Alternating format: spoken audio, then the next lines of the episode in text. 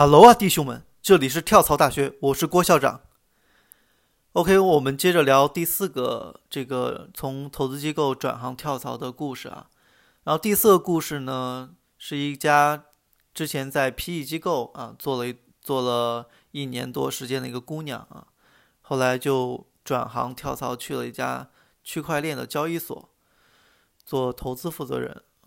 就是今天这个故事呢，主要会讲一下这个姑娘整个跳槽的经历，还有这个区块链当时整个市场的一个环境，或者说她是因为什么契机而做了这个成功的一个跳槽和转行。好，那我们就开始啊。首先从二零一七年下半年开始呢，整个 VC 市场都面临着募资募资难、退出难的情况，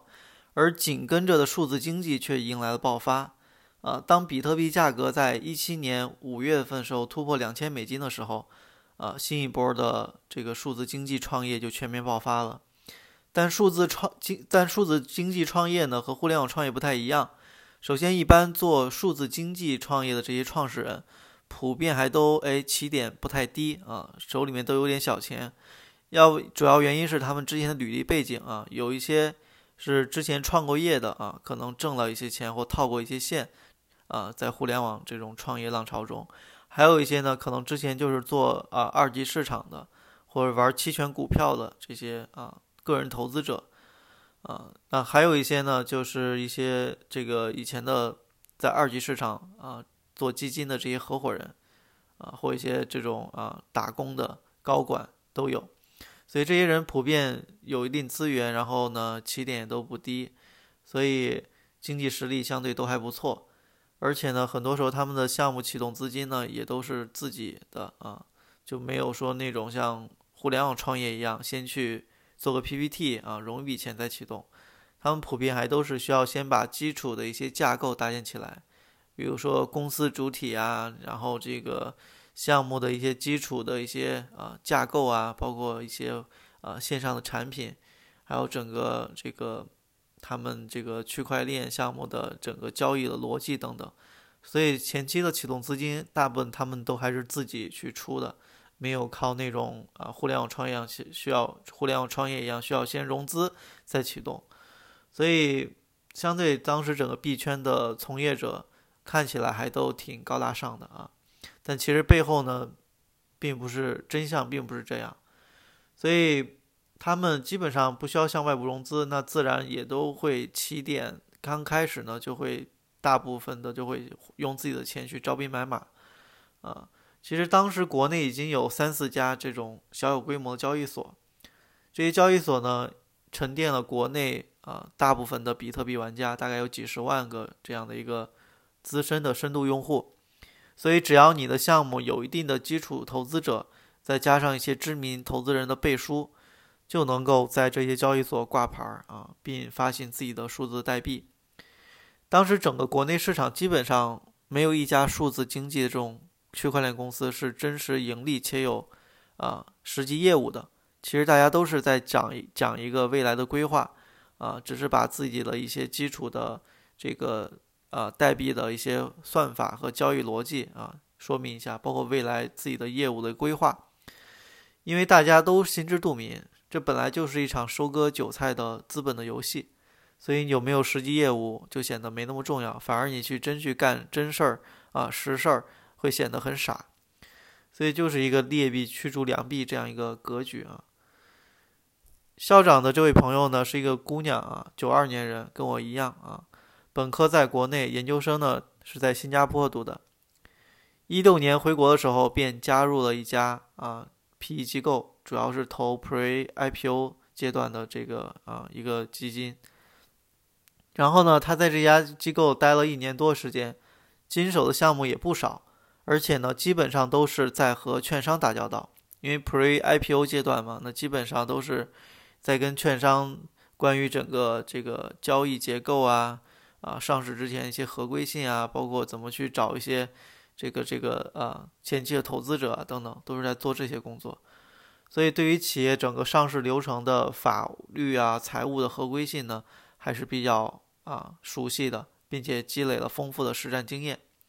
但是，由于这些项目基本上都是老板的个人资源，所以他在团队里还都是主要负责执行层面，也就是啊干活的、落地的，所以不仅经常加班加点的做材料和报告，而且收入呢也没有一个明显的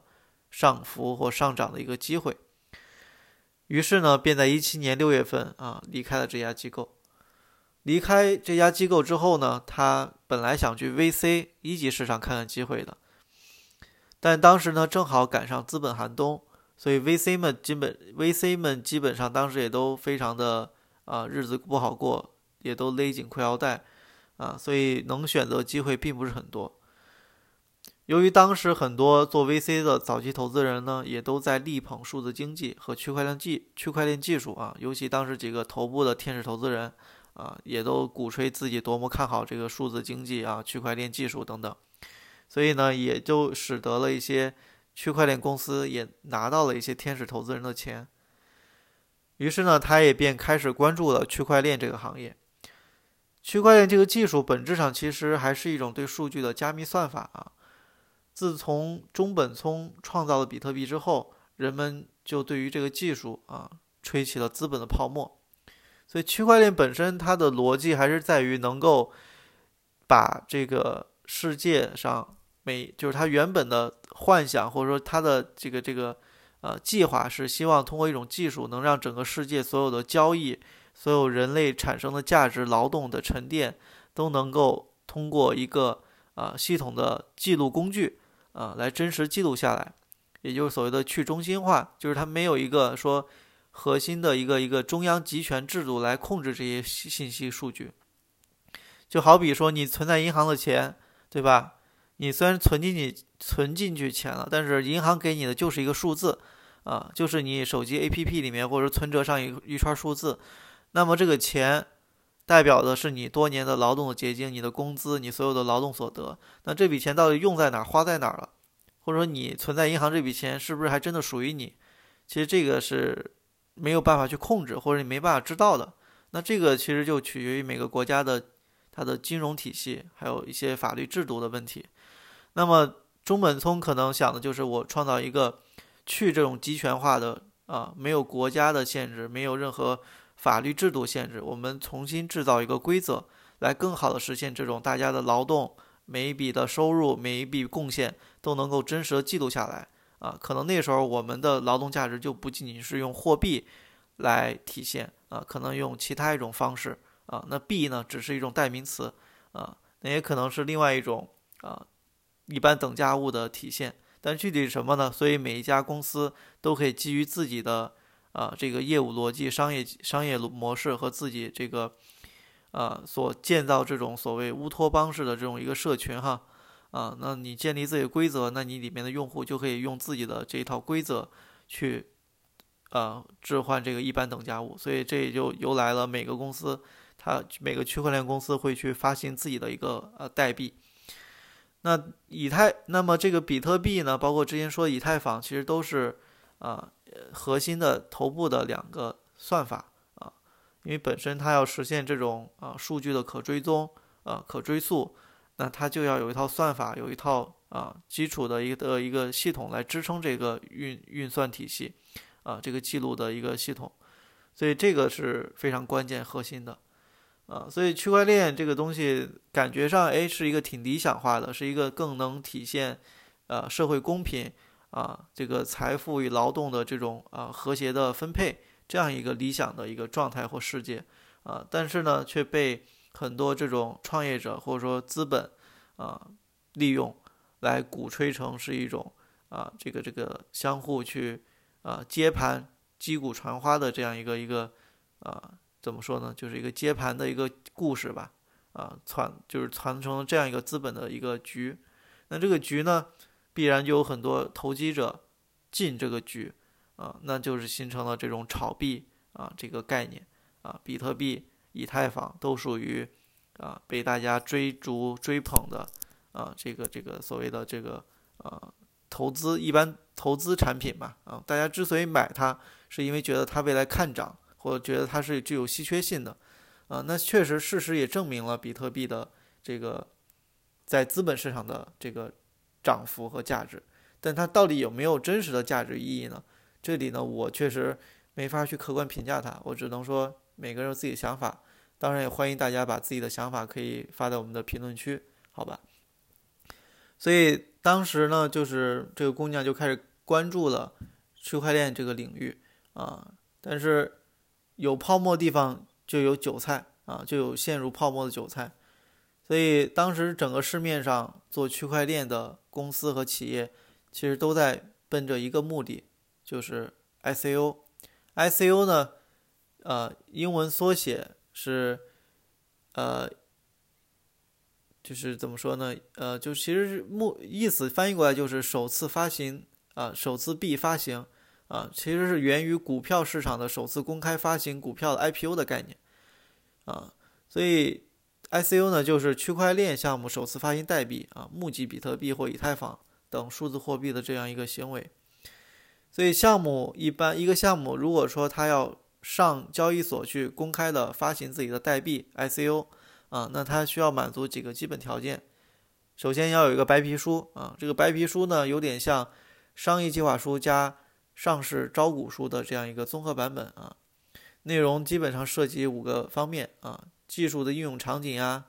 啊市场的一些研究数据啊，包括团队的整体介绍啊、背景介绍啊，还有你的整整个智能合约的原理。啊，还有就是代币的换算比例与数量，啊，然后 ICO 这是白皮书需要的啊一个必备的条件之一，然后就是需要你去公开路演去找这种投资者啊，因为你发行个币，你需要有人来买你的，对吧？只有更多人买入，那它才能形成一种稀缺性，才会有涨涨幅，对吧？啊，然后还需要一些基石投资者，这些基石投资者呢，也可以是你去找的这种呃有。强背书效应的个人投资者、大佬，啊，或行业专家，也可以是一些你的早期的所谓的用户啊，那他们信任你啊，然后信你的你的这个发行的代币未来能够涨啊，那这都属于基石投资者。所以，针对基石投资者，一般他购买的代币的价格会啊更低啊更便宜啊，这就跟我们这个股票这个上市之前有个什么。抽签儿啊，打新啊，是一个道理啊。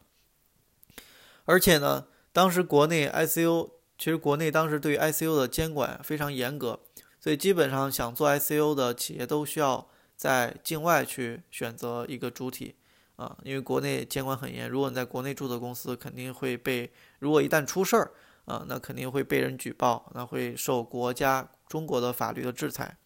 所以基本上所有所有做这种区块链的企业，基本都会在。境外注册，当时最火爆就是在新加坡啊，因为新加坡当时主动提出说，我们哎拥护这个区块链技术啊，我们允许比特币的这种合法交易，所以大家都一窝蜂的往去呃新加坡去跑，所以都需要在新加坡去成立公司、成立基金啊，而且呢，比如你要做白皮书，也要符合当地的一些啊，比如说英文版本的这种啊。内容，所以当时整个币圈从业者呢，如果按校长的看到的，可以分为三类：一个是之前在互联网公司创业的这种啊合伙人或创始人，然后呢，还有一部分是以前做 VC 的啊或做 FA 的这种啊都有，还有一部分就是那种极客啊，以程序员出身这种啊，手里有点小钱的这种。所以说实话，根据我身边观察呢，就是这些人，币圈的这些从业者，普遍其实在专业能力和履历背景上都不是特别的优秀，特别的高大上，啊，因为他们大部分还都是一些啊，因为一些时机吧，挣了一些小钱，但是呢，又不够说形成那么一个呃大佬的那种啊，就是资产量，对吧？那种那种高度。所以他们很多人还是缺少真正有运营运作资本市场经验的这样一些人。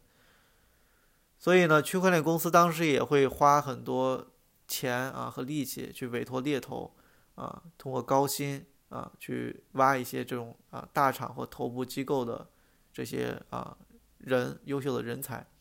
所以当时这位姑娘呢，正好就是被自己的一个猎头朋友推荐去了一家交易所，区块链交易所。啊，那家交易所是呃目前最头部的一家啊，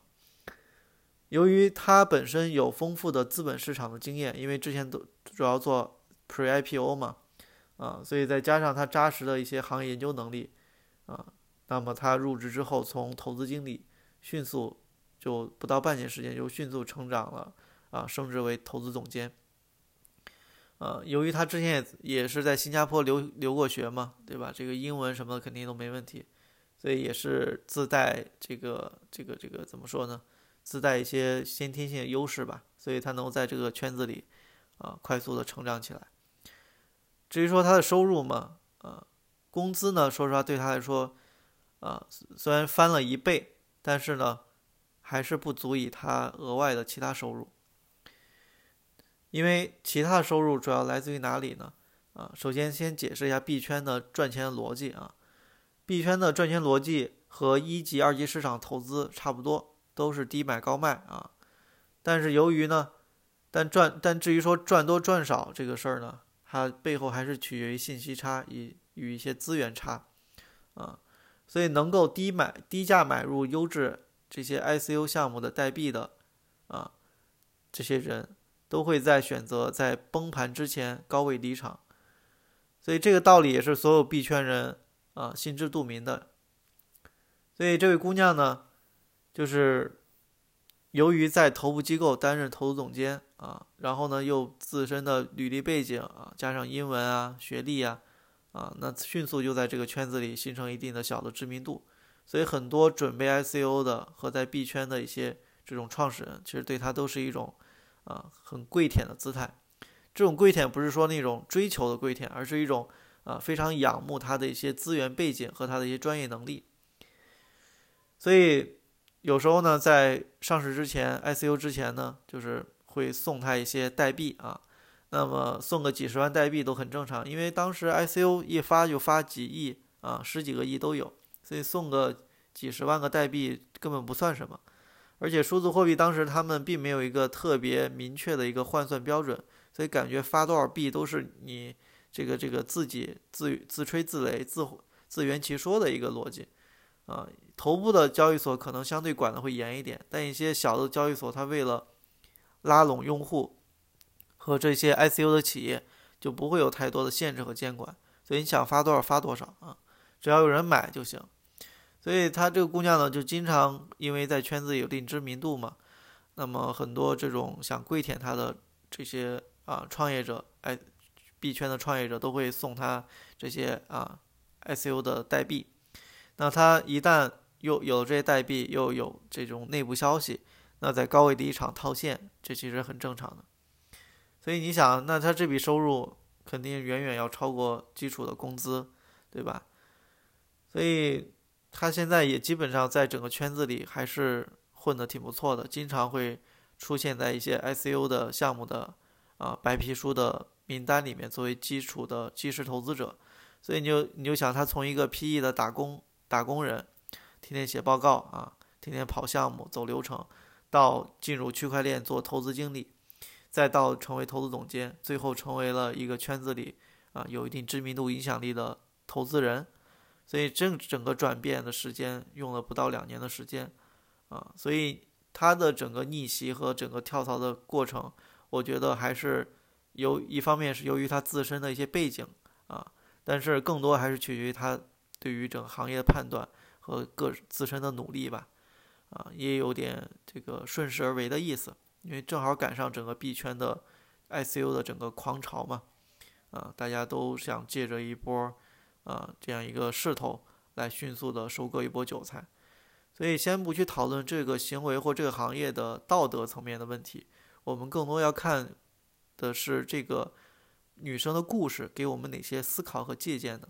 因为同理于她这种选择，在我们很多这个其他行业也会有啊，比如说在一些这个互联网创业很火的时候，或者说在某个行业正好被资本追捧的时候。啊，那它就会迅速的扩张，迅速的招兵买马，就会有很多跳槽逆袭的机会。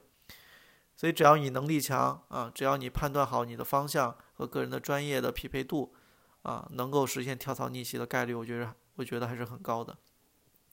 所以这样一个道理和这样一个底层思维，我觉得是通用的，也是具有普适性的。所以希望大家可以借鉴一下。好吧，这就是我们第四个故事。然后下一期呢，会讲一个从投资经理跳槽去大厂公司做产品经理的位的一位哥们儿，好吧。那我们下期再见啊！跳着校长帮你探路，跳槽不会迷路，拜拜。